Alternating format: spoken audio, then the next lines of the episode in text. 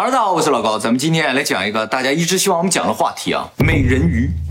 美人鱼的传说啊，也是在世界范围内都有，特别是欧洲、亚洲的美人鱼传说相对来说比较少一点。咱们中国的神话传说里比较代表性的，类似于美人鱼的东西呢，就是伏羲和女娲，就是上半身是人，下半身是蛇的。那么这个在全世界范围内的神话传说中都存在的神奇生物，是否真的存在过呢？好，接下来呢，我就给大家介绍一下传说中的美人鱼什么样子，大家来体会一下这是个什么东西啊。首先，欧洲最有名的美人鱼就是希腊神话中的海妖赛人这个赛人呢，不是一个人。人鱼这个东西就叫赛人。嗯，那么根据荷马史诗《奥德赛》里边的记载啊，海妖赛人呢是居住在西西里岛附近的一个堆满白骨的小岛上。白骨？哎，为什么会堆满白骨呢？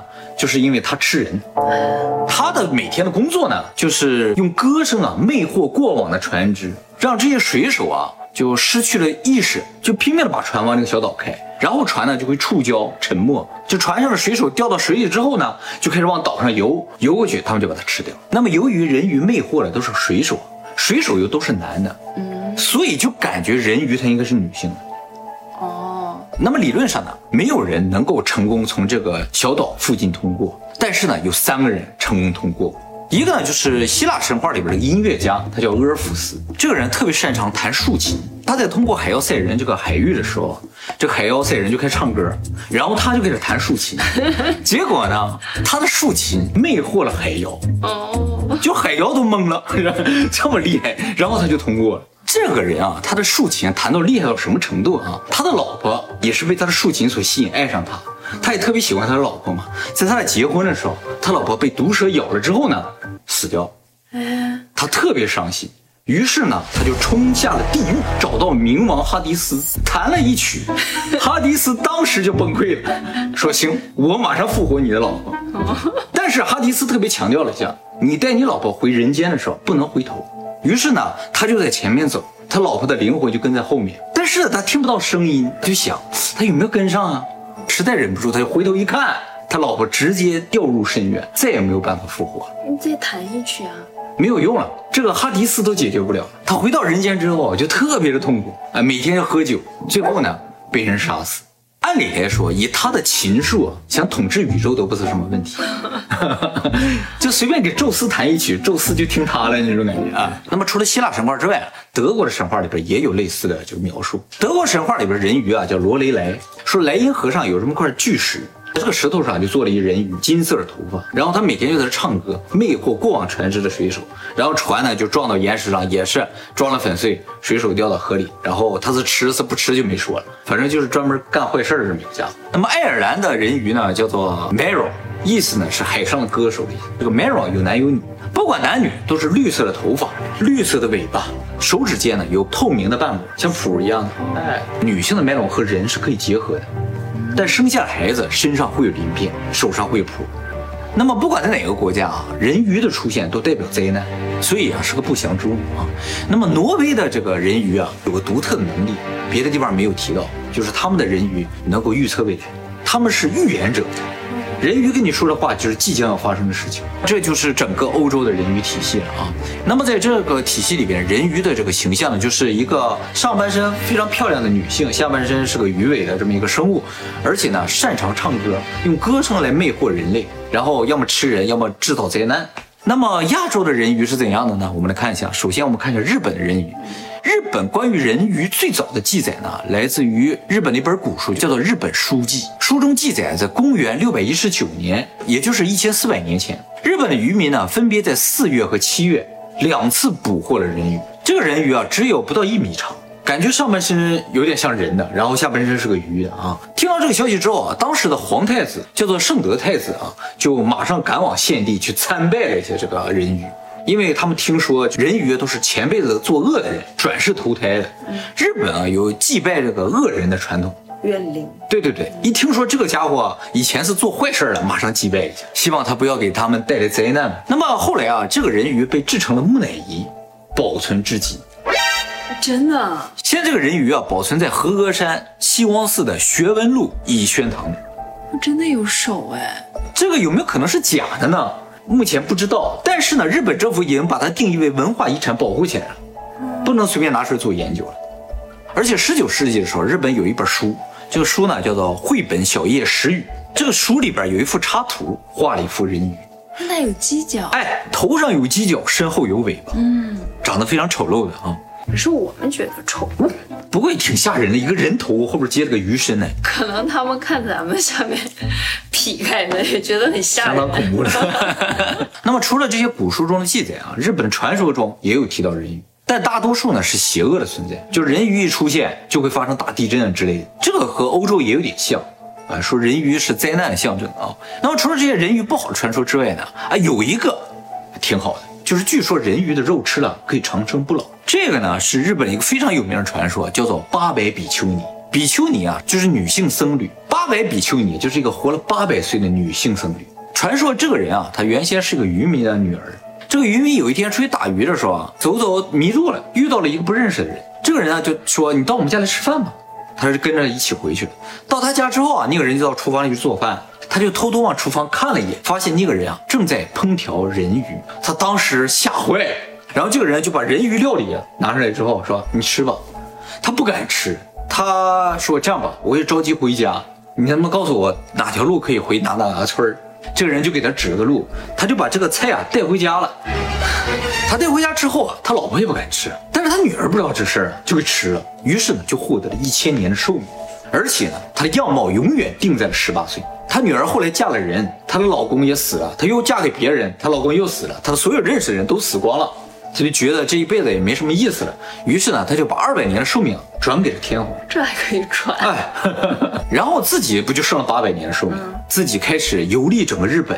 他走遍了整个日本之后，又回到了自己故乡，到了一个小寺庙里圆寂。当时他正好八百岁。那关于八百比丘尼的故事，在日本大部分的地方都有记载，就是在什么什么时候，这八百比丘尼来过他们这儿，所以这个传说的可信度是非常高的。那么日本还有一个传说中啊，提到一个类似人鱼的东西啊，叫做姬女。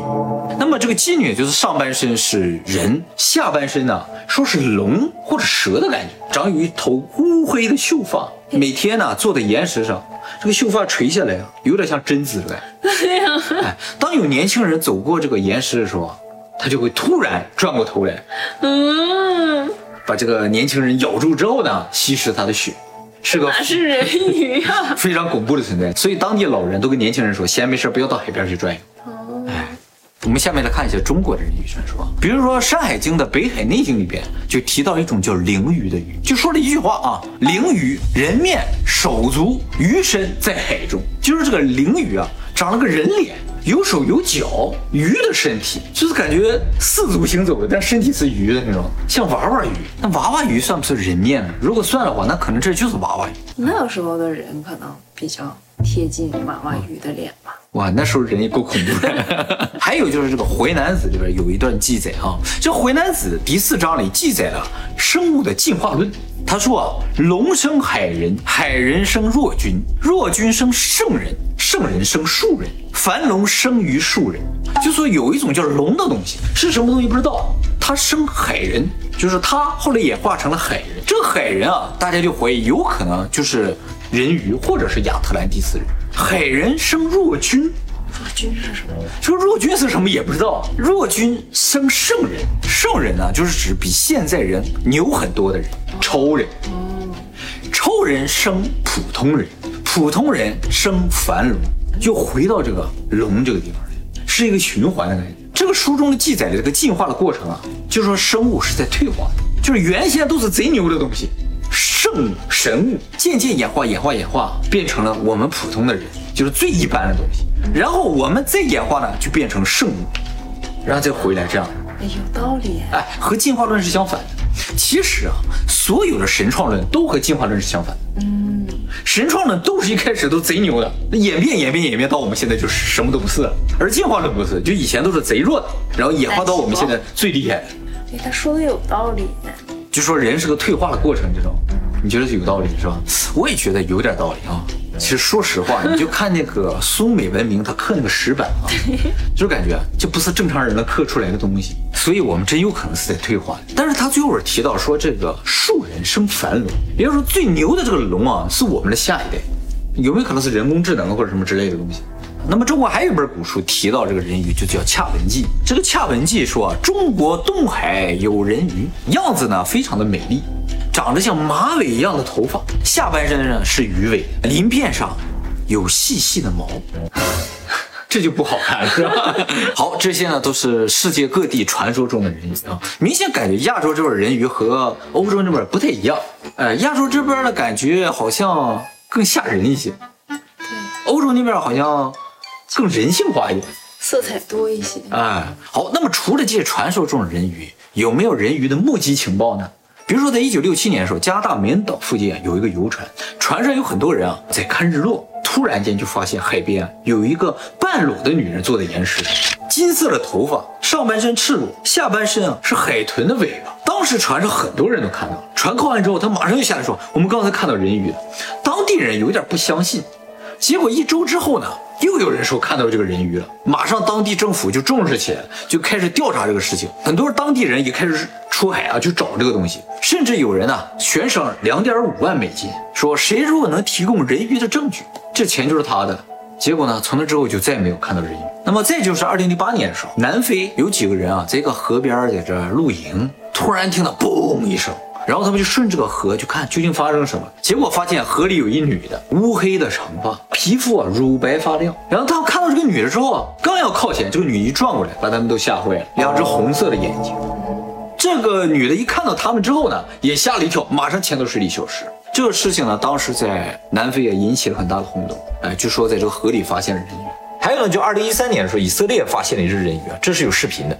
是两个年轻人啊，他在海边上走一走，突然间看到这个岩石上有一个东西，然后他们就拿摄像机马上开始拍了。这个人啊，就拧了一下镜头，哎，拉近了啊，大家注意看，关键的时候来了啊，他突然转过来，看见没？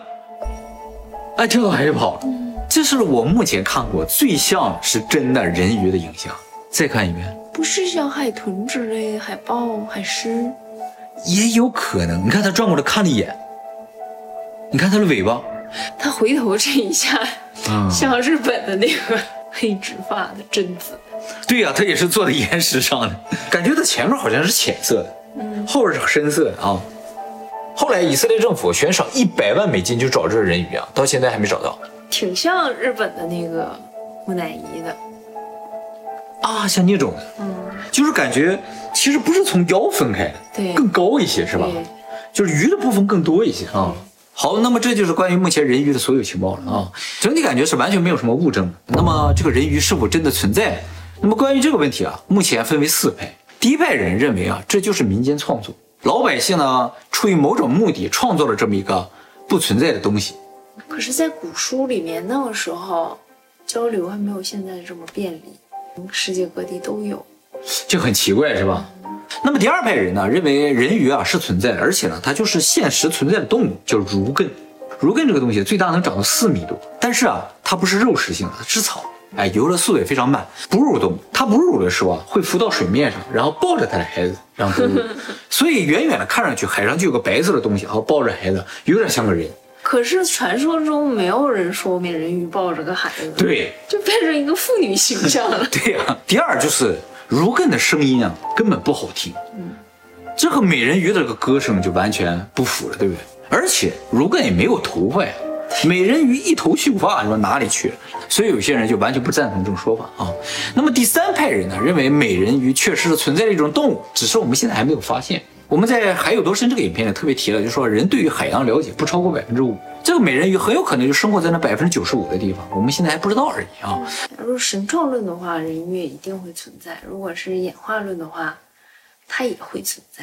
有可能，因为人属这个属性，按理来说不应该就只有我们人类一种。对，那你觉得它是不是高智慧的生物？应该高智慧吧？也像我们这么聪明呗？它如果低智商的话，很容易被发现吧？